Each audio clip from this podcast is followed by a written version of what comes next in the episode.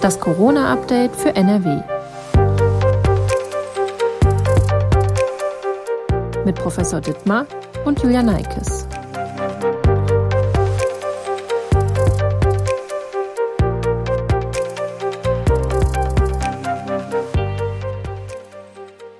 Hallo und herzlich willkommen zu einer Sonderfolge von Das Corona-Update für NRW. Das Interview für diese Folge wurde am 17. August geführt. Professor Ulf Dittmar, Leiter der Virologie am Uniklinikum in Essen, hat diesmal im Video-Livestream mit WATS-Chefredakteur Andreas Thürock über das Thema Schule und Corona gesprochen. Die Sommerferien sind vorbei und viele fragen sich natürlich, was in den nächsten Wochen auf uns zukommen wird oder auf uns zukommen könnte. Welche Schutzmaßnahmen sind wichtig, welche vielleicht auch nicht so wirksam. Auch das Thema Luftfilter spielt in dem Gespräch eine Rolle. Viel Spaß beim Hören. Schönen guten Tag, sehr geehrte Damen und Herren, liebe Leserinnen und Leser der WAZ. Ich äh, begrüße Sie herzlich zum heutigen WAZ Live. Äh, unser Gast äh, ist ein bekannter Gast für Sie als Leserinnen und Leser der WAZ. Professor Ulf Dittmar, der Chefvirologe der Uniklinik in Essen, ist unser Gast. Und wir haben heute einen, nehmen wir es mal einen als Batz Live Extra äh, am letzten Ferientag in Nordrhein-Westfalen vor dem Hintergrund der Corona-Pandemie, die uns ja nun schon seit so vielen Monaten beschäftigt und viele Kinder, Jugendliche, Eltern, Großeltern jetzt auch am letzten äh, Ferientag auch wieder beschäftigt. Und das Gleiche gilt natürlich auch für alle politisch Verantwortlichen und auch die Lehrerinnen und Lehrer hier in Nordrhein-Westfalen. Wir haben diesen Schwerpunkt gebildet heute. Wir werden ungefähr eine halbe Stunde mit Professor Dittmar sprechen über aktuelle Themen zum Schwerpunktthema Schulbeginn. Und wir haben Sie gebeten, uns Fragen zu schicken. Heute werden wir sehr viele Fragen von Ihnen äh, beantworten durch Herrn Professor Dittmar. Keine lange weitere Vorrede. Ich denke, Sie sind alle auch gespannt, äh, auch gerade mit Blick auf den morgigen Tag. Lieber Professor Dittmar, erstmal herzlich willkommen. Schönen guten Tag. Ja, guten Tag, Herr Thürock. Schön, dass es wieder geklappt hat. Und äh, wie gesagt, der Schwerpunkt, wir haben sehr viele Fragen der Leserinnen und Leser bekommen zum Thema Schule, Kinder, Jugendliche. Und wir fangen einfach gleich an mit Nicole Tang, die fragt, mein Sohn ist 16 Jahre alt und will sich nun impfen lassen. Aber angesichts der bisherigen Debatte bin ich äh, trotz des Kursschwenks der STIKO in dieser Frage unsicher. Ihre Argumentation, ist das wirklich sinnvoll? Bisher gab es unter Kindern und Jugendlichen kaum schwere Verläufe. Die meisten waren bisher weitgehend symptomlos erkrankt. Wäre es daher nicht besser, erst einmal zu testen, welche Schülerinnen und Schüler gegebenenfalls schon eine Covid-Infektion überstanden haben, bevor wir anfangen, Kinder und Jugendliche ohne großes Erkrankungsrisiko zu impfen? Gut, diese Frage hat gleich mehrere Aspekte. Ich versuche die ganz kurz anzusprechen. Also ich glaube nicht, dass ähm, die STIKO jetzt hier eine komplette Kurskorrektur hingelegt hat. Bisher gab es nicht die Daten in ausreichender Menge, dass die STIKO abschätzen konnte, wie viel profitieren Kinder von einer Impfung ähm, und wie viel äh, ist das Risiko durch eventuelle Impfnebenwirkungen. Ähm, jetzt hat sich vor allen Dingen aus Daten aus den USA gezeigt, dass die äh, Zahl der schwereren Impfnebenwirkungen extrem gering sind. Ähm, wir reden hier hauptsächlich über das Problem von einer Herzmuskelentzündung, was wir sehr, sehr selten sehen. Und tatsächlich ist das Risiko bei Kindern, die sicherlich seltener schwer erkranken an Covid-19 als Erwachsene, äh, dann doch höher, so dass die ähm, STIKO jetzt zu der Empfehlung gekommen ist, dass auch 20, äh, 12 bis äh, 18-Jährige, 17-Jährige geimpft werden sollen. Ähm, insofern kann man sich dieser Empfehlung nur anschließen. Ähm, tatsächlich ist die Risiko-Nutzen-Abwägung jetzt ähm, deutlich äh, zugunsten der Impfung ausgefallen. Okay, danke. In ähnliche Richtung fragt Stefanie Lorenz. Äh, die Delta-Variante wirkt sehr viel ansteckender auf Kinder und Jugendliche als die bisherigen Varianten. Na, dazu eine dreiteilige Frage.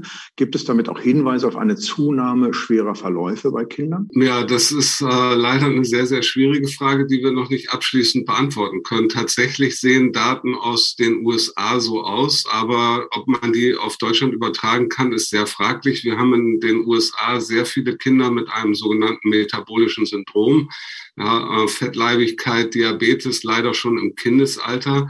Ähm, die sind sehr schwer gefährdet äh, bei Covid-19. Und da wir jetzt eine Verschiebung haben der Infektionen ähm, in jüngere Jahrgänge, sieht man tatsächlich mehr Kinder im Krankenhaus in den USA.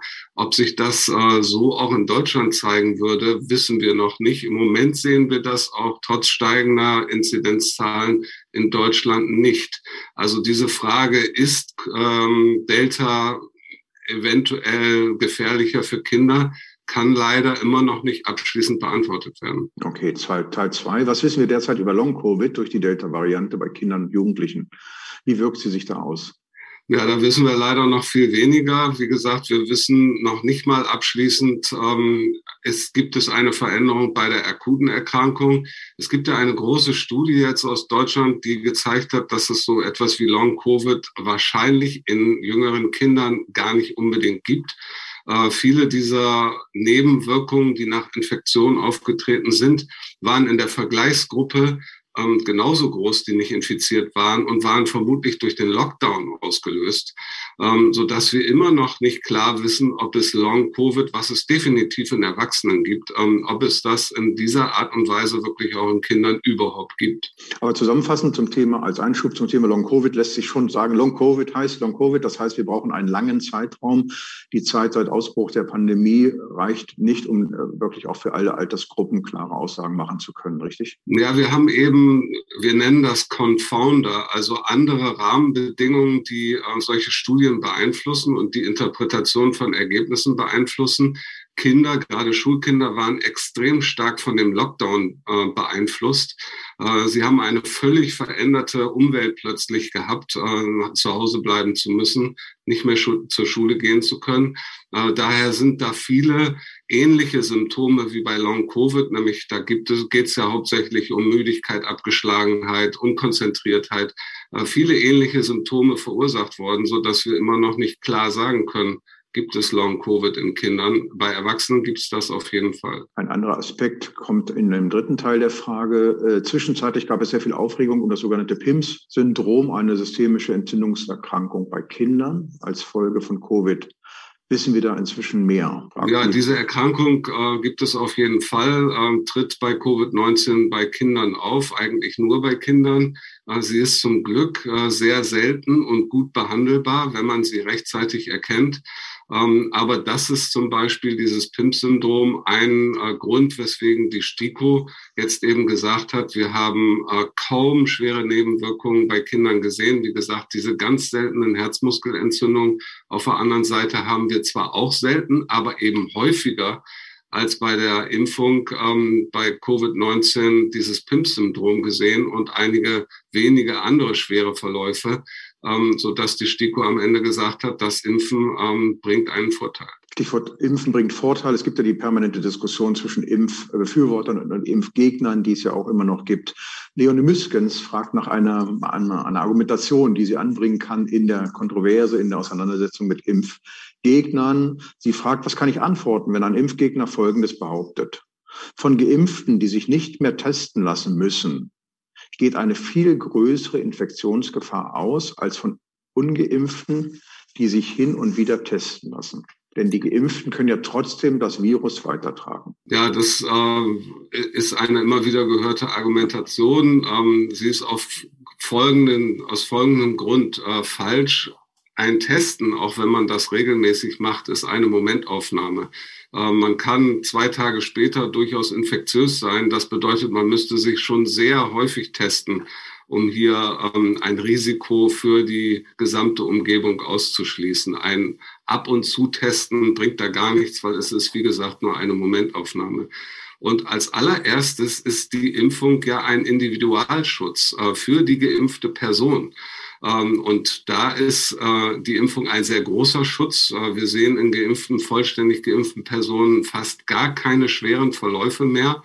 Ähm, also medizinisch sehr sinnvoll. Und äh, das steht im Vordergrund, dass wir außerdem einen sehr guten Effekt auf die Pandemie haben durch die Impfstoffe. Ähm, das haben wir ja gar nicht zu hoffen gewagt, aber diese Impfstoffe verhindern zum Glück auch sehr viele Infektionen. Aber bei einer Impfung steht eigentlich als erstes der Individualschutz im Vordergrund. Eine persönliche Zwischenfrage. Sie sind ein sehr sachlicher Mediziner, so haben wir Sie auch kennengelernt, äh, sachorientiert.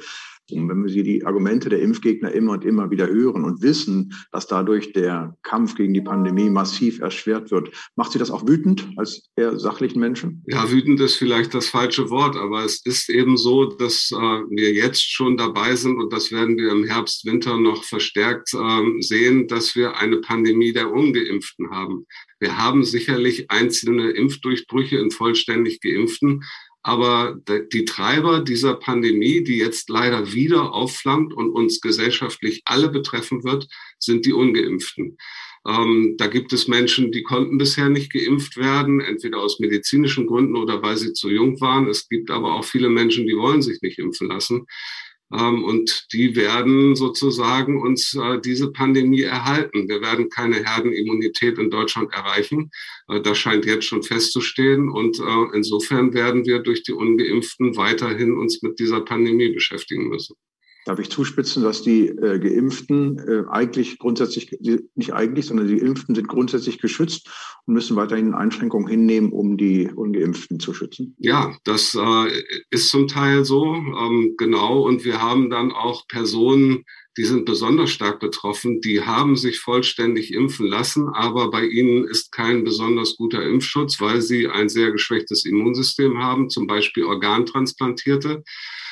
Die haben leider, weil es zu viele ungeimpfte in ihrer Umgebung in der Gesellschaft gibt, weiterhin ein sehr hohes ähm, medizinisches Risiko, an Covid-19 zu erkranken und sogar zu versterben obwohl sie wahrscheinlich alle schon eine sehr lange medizinische andere Leidensgeschichte haben. Diese Menschen tun mir wirklich sehr leid. Lass uns zurückkommen zu den Fragen. Sascha Brennnessel fragt zum Thema Delta-Variante. Wenn die Delta-Variante bei Infizierten eine deutlich höhere Viruslast auslöst als die bisherigen Varianten, reichen dann die technischen Kapazitäten der bisherigen Luftfiltersysteme aus, um Infektionen in Klassenräumen zu bremsen? Soweit ich weiß, schreibt Herr Brennnessel, sind diese Systeme bisher auf die Aerosolberechnung bei Alpha, der Alpha-Variante ausgelegt und nicht auf der Delta-Variante. Ja, das stimmt. Die meisten Tests ähm, sind ja schon etwas länger her. Da gab es nur die Alpha-Variante und ähm, ich kenne jetzt auch keine neuesten Daten von Tests mit der Delta-Variante. Wir sollten uns aber sowieso von den Luftreinigungssystemen in Klassenräumen nicht zu viel versprechen. Sicherlich helfen sie dabei, ähm, die Viruslast und Aerosole zu reduzieren. Es ist aber so, es gibt relativ gute ähm, Studien von äh, Strömungsforschern. Das sind jetzt keine Virologen, sondern Menschen, die sich eigentlich mit was ganz anderem beschäftigen. Die zeigen sehr eindrücklich, dass, dass ein Luftreinigungssystem, was vorne rechts im Klassenraum steht, einem Schüler, der infektiös ist, ähm, oder Schülern da drumherum sitzen, die hinten links sitzen, gar nichts nützt.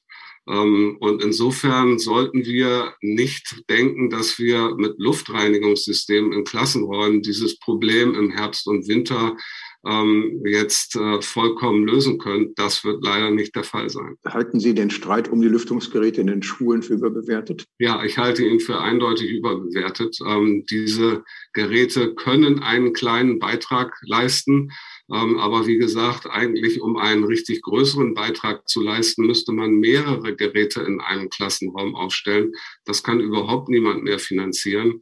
Ähm, und wie gesagt, ähm, Schüler, die weiter weg sitzen von diesem Gerät, profitieren von solchen Geräten leider gar nicht mehr. Das sieht man sehr schön in Strömungsanalysen. Wir kommen nochmal zurück zum Thema Impfpflicht zum Thema Diskussion über, über Menschen, die sich nicht impfen lassen wollen, wohlgemerkt nicht aufgrund medizinischer Indikation, sondern weil sie es nicht wollen. Da müssen wir immer sehr unterscheiden.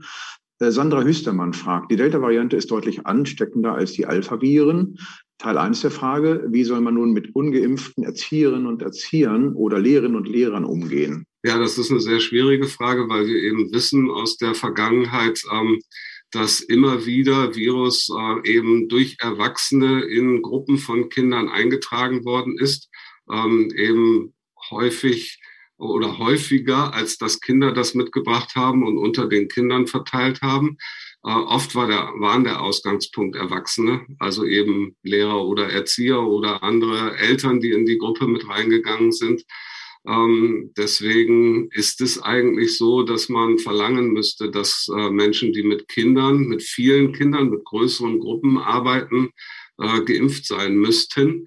Oder, das gibt jetzt eben die Verordnung auch her, denke ich, äh, dass sie sich jeden Tag testen lassen müssen. Jeden Tag testen lassen müssen. Oder, so Teil zwei der Frage von Frau Hüstermann, äh, äh, müssen wir im Herbst doch über die Impfpflicht für bestimmte Berufsgruppen nachdenken, wie etwa in Frankreich seit Sommer beschlossen? Ja, ich denke vor allen Dingen äh, im medizinischen Bereich müssen wir das tun. Ähm, es, ich habe eben schon jetzt den Bereich äh, Kinderbetreuung genannt. Da ist es immerhin so, dass die Personen, mit denen man dann äh, in Kontakt kommt und die man infizieren könnte, in aller Regel nicht schwer an Covid-19 erkranken, die Kinder nämlich. Im medizinischen Bereich ist das völlig anders. Äh, wer mit hochimmunsupprimierten Patienten zu tun hat, äh, zum Beispiel Organtransplantierten oder äh, Krebspatienten unter Chemotherapie, der muss meiner Ansicht nach geimpft sein, weil er ein lebensbedrohliches Risiko für diese Patienten darstellt, dass man sich das hier frei aussuchen kann, ob man geimpft ist oder nicht, wenn man mit solchen Patienten zu tun hat. Das kann ich tatsächlich nicht verstehen. Ich oute mich mal, ich kann das auch nicht verstehen, ganz ehrlich. Und die, die Frage, die sich da anschließt, ist, Sie haben viel in der Klinik zu tun. Sie kennen vielleicht auch Kolleginnen und Kollegen, Menschen im Pflegebereich, die sich nicht impfen lassen wollen, trotz des Wissens, was sind deren Motivationen? Was, welche Erfahrungen haben Sie da gesammelt? Ja, wir haben ja bei uns im Uniklinikum Essen eine sehr große ähm, Aufklärungs- und Informationskampagne gemacht, bevor wir unsere Impf Impfangebote gestartet haben, was dazu geführt hat, äh, dass bei uns über 90 Prozent des Personals geimpft ist. Ähm, wir haben diese Problematik also zum Glück kaum. Ähm, es gibt dann einzelne Mitarbeiter, ähm, die sich aus medizinischen Gründen nicht impfen lassen können. Äh, zum Beispiel, da wird dann sehr häufig eben jetzt täglich mit einem Test gearbeitet. Aber zum Glück haben wir dieses Problem jetzt bei unserem Bereich äh, sehr wenig. Ich hoffe, dass das an den meisten anderen Krankenhäusern in Deutschland ähnlich ist, weil das ist wirklich ein sehr gefährdeter Bereich. Herbert Zemke geht auch in die Richtung, er kommt aus Essen und sagt, hält, stellt das mal fest, an Herdenimmunität werden wir aufgrund der veränderten Rahmenbedingungen durch die Delta-Variante wohl nicht erreichen. Das ist, glaube ich, Konsens. Bisher wurden Infektionen zumeist aus dem familiären Umfeld in die Schulen getragen. Ich glaube, diese Aussage ist auch richtig. Nun die Frage, lässt sich sowas überhaupt verhindern? Und ist es daher nicht illusorisch, dass die Schulen im Präsenzunterricht bleiben wollen? Naja, das lässt sich äh, natürlich nicht in jedem Fall verhindern, aber es gibt eine eigentlich sehr gute S3-Leitlinie ähm, für äh, die Hygiene in Schulen. Die stammt schon aus dem letzten Jahr, ist Ende letzten Jahres äh, letztendlich verabschiedet worden mit allen Experten, die es in Deutschland zu diesem Thema gibt. Ähm, die ist weiterhin hochaktuell und äh, kann auch meiner Ansicht nach wirklich sehr, sehr viele, wenn nicht die allermeisten Infektionen in der Schule verhindern. Wir werden niemals 100 Prozent verhindern können. Ähm, wir sollten aber trotzdem unbedingt über Präsenzunterricht äh, weiterhin reden, weil dieser Schaden, der Kindern schon zugefügt worden ist durch äh, mehr als ein Jahr keine vernünftige Schule, der ist immens, auch ein immenser medizinischer Schaden. Man denkt immer, das ist ja vielleicht nur äh, ein bisschen äh, Problematik in, in deren äh, normalen sozialen Umfeld oder Verhalten. Ich glaube, hier gibt es auch einen immensen medizinischen Schaden, den werden wir alle noch er erleben später äh, in, in ein paar Jahren. Ähm, und insofern ist Präsenzunterricht sehr, sehr wichtig und man muss diese S3-Leitlinie in den Schulen unbedingt konsequent ähm, durchführen, auch jetzt im kommenden Herbst, Winter. Ähm, und die Schulen brauchen zum Teil Hilfe dabei. Äh, das war auch bisher nicht besonders gelungen, muss man sagen. Sie haben vorhin den Begriff äh, Risiko-Nutzen-Abwägung gehabt, zusammengefasst zu dem Komplex. Bei der, bei bei der Risiko-Nutzen-Abwägung ist ganz klares Votum, spricht ein ganz klares Votum aus Ihrer Sicht für den Präsenzunterricht. Ja, unbedingt. Also gerade eben auch bei Kindern, die nach allem, was wir wissen, wie gesagt, äh, zu Delta haben wir noch keine äh, sehr guten Daten, aber nach allem, was wir wissen, medizinisch zum Glück. Wir sollten froh darüber sein, dass äh, Kinder eine offensichtlich gewisse natürliche Resistenz gegen dieses Virus haben. Das ist ja längst nicht bei allen Viren so. Ähm, äh, spricht eindeutig dafür, dass wir nicht wieder darüber nachdenken, alle Schulen zu schließen. Wir kommen mit einer eher persönlichen Frage von Ulrich Schumacher. Er ist 60 Jahre alt und Lehrer an einem Gymnasium in Gelsenkirchen. Er bezeichnet sich selbst als Risikolehrer mit Vorerkrankungen, ist doppelt mit Astra geimpft. Dazu zwei Fragen persönlich. Bei den Testungen mit den Antigen-Schnelltests zweimal in der Woche müssen die Schülerinnen und Schüler sich natürlich die Masken abnehmen und mit den Stäbchen im Gesicht hantieren. Geht von diesen Testungen also eine besondere Gefahr aus, dass zum Beispiel ich nicht im Raum sein sollte? Ja, tatsächlich ist es so, dass man sagen muss, von, wenn so ein Test durchgeführt wird, geht davon eine gewisse Gefahr aus. Ähm, nichts äh, umsonst ist es so, wenn dieser äh, Test im Krankenhaus durchgeführt wird, dann ist die Person, die diesen Test durchführt, der Arzt oder die Pflegerin, äh, entsprechend gekleidet mit allen hygienischen Vorgaben, die wir im Krankenhaus haben. Das ist natürlich in der Schule schwierig durchzuführen. Ähm, eventuell ist es da tatsächlich gut äh, für jemand, der Risikoperson ist, den Raum zu verlassen oder auf jeden Fall sich entsprechend, wenn diese Tests durchgeführt werden, mit einer FFP2 äh, oder 3 Maske und möglichst auch einem Face Shield ähm, zu schützen, um sich nicht selbst zu infizieren dabei.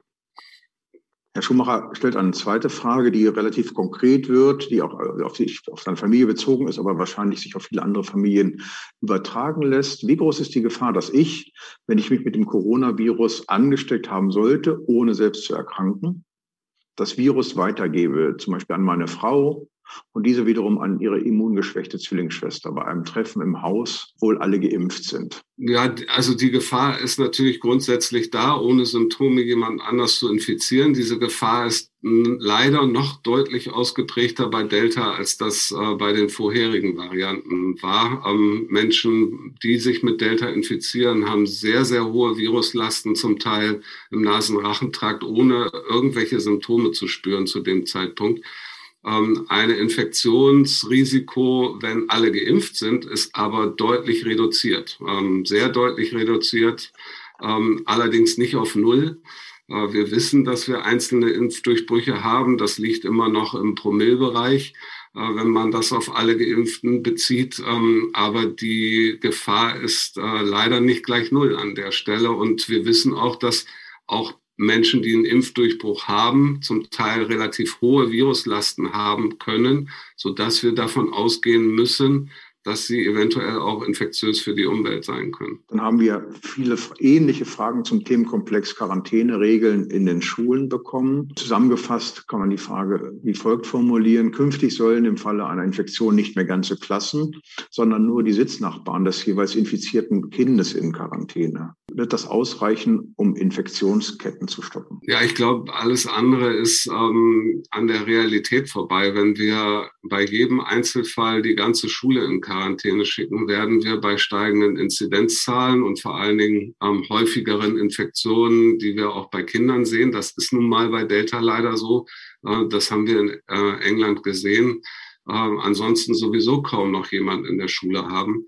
Ähm, bisher bei anderen Viren haben diese Maßnahmen äh, sehr gut gefruchtet. In Essen ist das ja sehr früh gemacht worden, während in anderen Städten ganze Klassen in die Quarantäne geschickt worden sind äh, sind, ist in Essen häufig nur der nächste Umkreis eines betroffenen Schülers in Quarantäne geschickt worden. Das hat gut funktioniert und hat sehr gut die Infektketten in den Schulen unterbunden. Ähm, wir werden jetzt sehen, ob das für Delta genauso gut funktioniert. Aber ich würde dafür plädieren, unbedingt so anzufangen. Äh, ansonsten werden wir es sehr schnell haben, dass sehr, sehr viele Schüler in der, sich in der Quarantäne befinden. Wobei ein bisschen ein paar Zweifel angebracht sein können, finde ich. Ne, sind so richtig lebensnah ist es ja nicht, dass man sich dann, dass Schüler sich, Schülerinnen sich nur mit dem jeweiligen Sitznachbarn äh, austauschen und Kontakt haben. Ne. Die, die Schüler haben natürlich in den Klassen und in den Pausen und auch in den Pausenhallen immer intensiven Kontakt zueinander. Ne?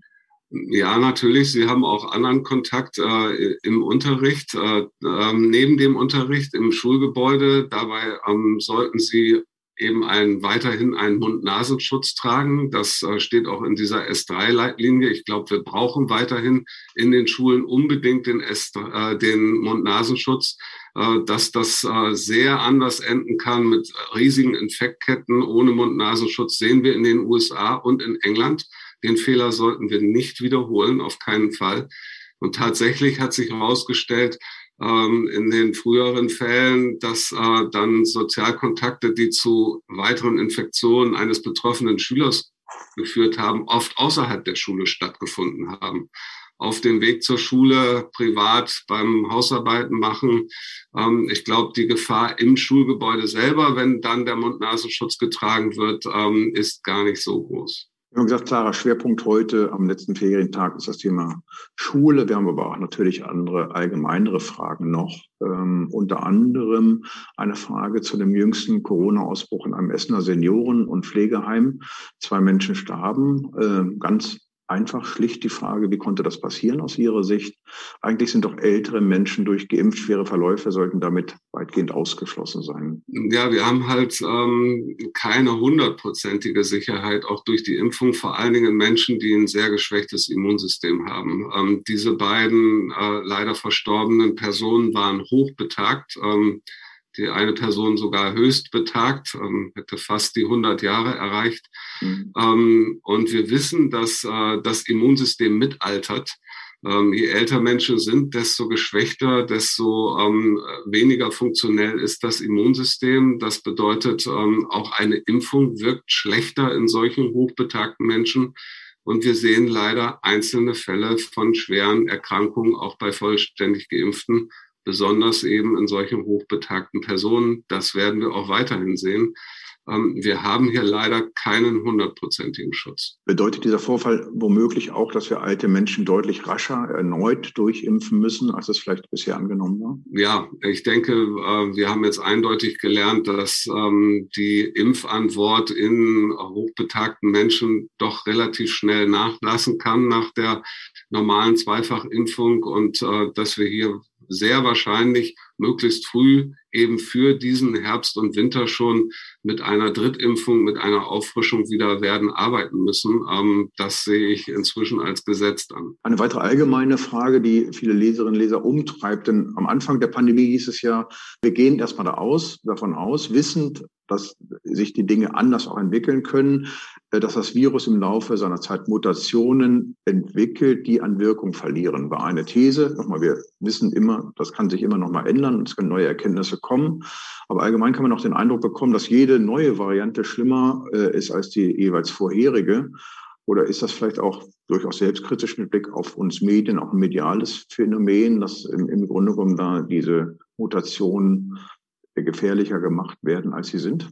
Auch durchaus von Kolleginnen und Kollegen von Ihnen? Ja, das, das, was wir eben jetzt sehen, ist genau das, was die Evolution vorgibt. Nämlich wir sehen eine Variante nach der anderen, die noch besser sich vermehren kann, und zwar im oberen Nasenrachentrakt. Ähm, genau deswegen sind diese Varianten wie Alpha und Delta eben infektiöser. Es wird sehr, sehr viel Virus im Nasenrachentrakt gemacht. Das Virus wird leichter weitergegeben. Das ist genau das, was das Virus evolutionär will. Ähm, und im Moment ist es noch so, dass wir äh, trotzdem wahrscheinlich keine große Veränderung ähm, haben, was die Krankheitsentwicklung ähm, betrifft bei Menschen, die dann doch schwer betroffen sind. Äh, bei Delta wissen wir das immer noch nicht ganz genau. Aber dieser Prozess wird weitergehen und äh, wird dahin gehen, das wissen wir von anderen Virusinfektionen, dass wir am Ende weniger schwere Verläufe sehen und sehr, sehr viel Virus im Nasenrachentrakt. Ähm, das ist das, was das Virus evolutionär macht. Ähm, und das ist aber ein Prozess, der läuft nicht in Monaten ab ähm, sondern das wird ein Prozess sein, der läuft in mehreren Jahren ab. Und der ist wahrscheinlich genauso abgelaufen bei den vier Coronaviren, die wir jedes Jahr im Winter hier wieder haben, die aber keine, eigentlich keine schweren Erkrankungen mehr verursachen.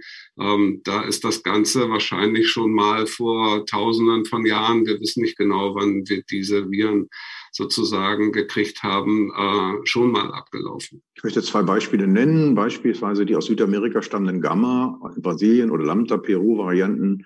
Äh, was ist darüber bekannt aus Ihrer Sicht? Stand jetzt angeblich sei letztere, die Peru-Variante, angeblich äh, sei sie gegen Impfungen resistent. Aber die Datenlage scheint noch recht dünn zu sein, liest man ja immer wieder. Ne? Ja, also wir wissen jetzt über die Gamma-Variante Südafrika, da war auch eine ganze Zeit, ja, da äh, gab es sehr schlechte Impfergebnisse, zum Beispiel mit dem Impfstoff AstraZeneca, äh, so dass Südafrika ja das sogar gestoppt hat, das Impfprogramm damit. Ähm, da hieß es eine ganze Zeit, oh, das ist äh, sicherlich die gefährlichste Variante, die wird sich weltweit verbreiten, ähm, vor allen Dingen, wenn viele Menschen geimpft sind. Das hat aber nicht stattgefunden. Ähm, Gamma ist weitestgehend verschwunden und sie ist eben ersetzt worden durch eine Variante, die sich eben noch schneller verbreitet. Äh, eben die Delta-Variante und die nur zum Teil ähm, ein bisschen der Immunantwort aus dem Weg gehen kann. Ähm, also das, was das Virus äh, im Moment erfolgreicher macht, ist nicht das aus dem Weggehen äh, des Immunsystems der Impfung, sondern vor allen Dingen die schnellere Verbreitung. Und das wird weiterhin so sein, äh, solange wir relativ viele Menschen auf dieser Erde haben, die nicht geimpft sind. Ähm, wenn wir sehr viele Geimpfte hätten, würde sich, würden sich diese Verhältnisse verschieben.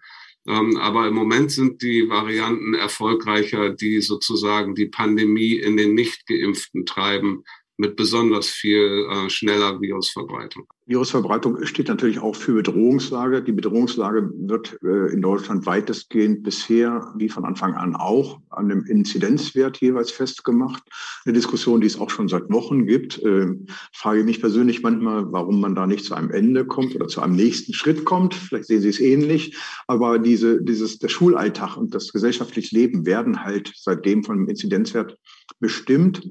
Wenn man sagt, das ist überholt, es ist Konsens, er ist überholt, welche Kriterien müssten nach Ihrer, Ihrer Einschätzung künftig maßgeblich sein für die Bewertung einer Bedrohungslage? Ja, wir brauchen unbedingt äh, medizinische Kriterien, weil das Ganze ist eben ein medizinisches Problem. Wir haben Menschen, die infizieren sich und werden schwer krank. Wir müssen es als medizinisches Problem sehen und begreifen. Ich nenne nur mal ein Beispiel. 95 äh, Prozent der Menschen in Deutschland sind mit Herpesviren infiziert. Das interessiert aber keinen, weil es kein medizinisches Problem ist. Also reines Gucken auf Infektionszahlen bringt uns jetzt in Zukunft nicht weiter. Wir brauchen medizinische Bezugspunkte. Ähm, wie viele Menschen landen dann leider auf der Intensivstation? Wie viele Menschen versterben? Und wir brauchen einen frühen Parameter von diesen medizinischen Parametern, nämlich wie viele Menschen werden überhaupt aufgenommen mit Covid-19, sind so schwer krank, dass sie in ein Krankenhaus müssen. Äh, das ist ein relativ früher Parameter, die brauchen wir, weil wir natürlich auch Entscheidungen davon ableiten müssen. Da können wir nicht die Todeszahlen alleine nehmen. Ähm, die sind so spät, dass wir nicht mehr reagieren können, wenn wir sehen, das geht völlig in die falsche Richtung. Ähm, wir brauchen einen Mix von Parametern und wir brauchen unbedingt diesen Parameter ähm, Hospitalisierung mit Covid-19, etwas, was in anderen Ländern schon längst äh, in die politischen Entscheidungen einfließt. Wir brauchen medizinische Kriterien in einer politischen Diskussion. Warum tut sich die Politik aus Ihrer Sicht, gibt es da irgendeinen Anhaltspunkt, Bundesregierung, Landesregierung, warum tun die sich so schwer, diese medizinischen Kriterien auch umzusetzen? Ja, ich kann es nicht genau verstehen, muss ich sagen, weil es ist ja von der Bund-Länder-Ministerpräsidentenrunde äh, beschlossen worden, dass nicht mehr der Inzidenzwert alleine ähm, das Maßgebliche sein soll. Dann konnte man sich aber nicht darauf einigen, was denn die neuen Kriterien sind. Und das ist erstmal wieder verschoben worden.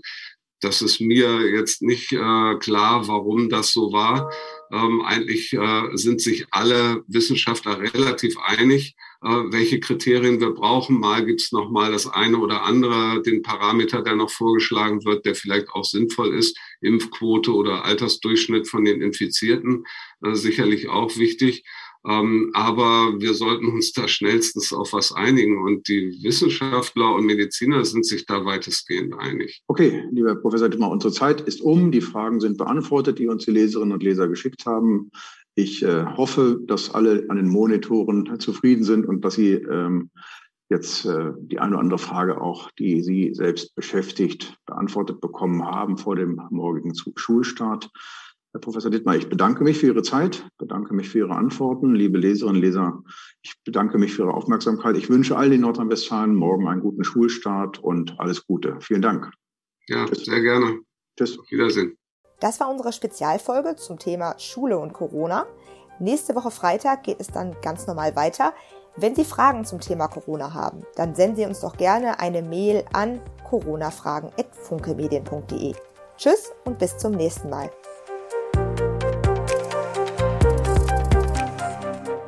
Ein Podcast der WAZ, WP, NRZ und WR.